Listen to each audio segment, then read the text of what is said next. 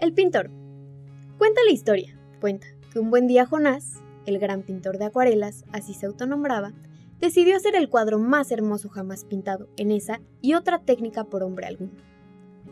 Para tal motivo dijo, yo debo recorrer gran parte del mundo y sus alrededores si fuese necesario para encontrar el paisaje perfecto y plasmarlo en mi hermosa pintura. Así Jonás emprendió su viaje con el único objetivo de crear su obra maestra, el recuento de los lugares visitados fue tan grande como grande fue su decepción en cada uno de ellos, porque no lograba encontrar el paisaje perfecto para su pintura.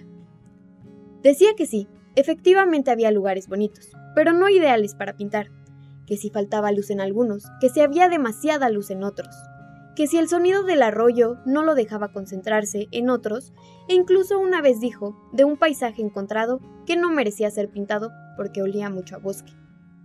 El pintor siguió recorriendo lugares, ciudades y pueblos, montañas y cerros, mares y lagos, desiertos y esteros, pero según él, decía que nada valía la pena.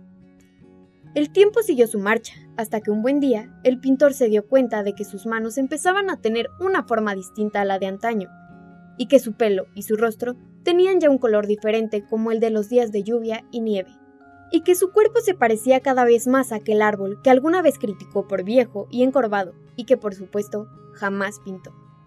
Entonces aterrado, se decidió a pintar algo y pronto, ya que de lo contrario, no tendría tiempo para ser reconocido por todos como un famoso artista. Con gran apuro, tomó su lienzo y se dio cuenta que por el pasar del tiempo ya había perdido su textura suave, y que sus pinceles ya viejos de tanto estar guardados, y las pinturas secas y sin vida, ya no los podía usar.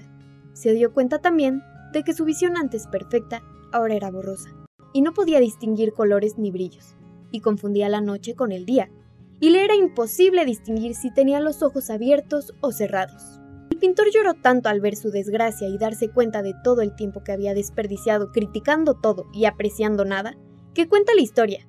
Cuenta, se empezó a formar un pequeño lago a su alrededor que cada vez crecía más y más hasta convertirse en un lugar precioso y lleno de vida.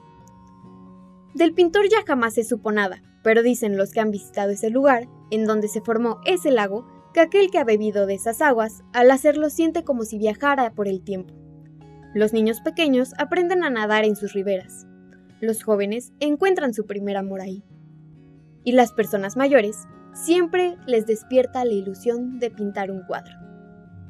Agradecemos a nuestra directora de cuentas, Fernanda Torres, haber leído este cuento que escribí hace más de 25 años cuando hacía un viaje por Sudamérica. Este cuento terapéutico me ayuda cuando doy el curso de entender para atender. Lo que tú decidas es perfecto.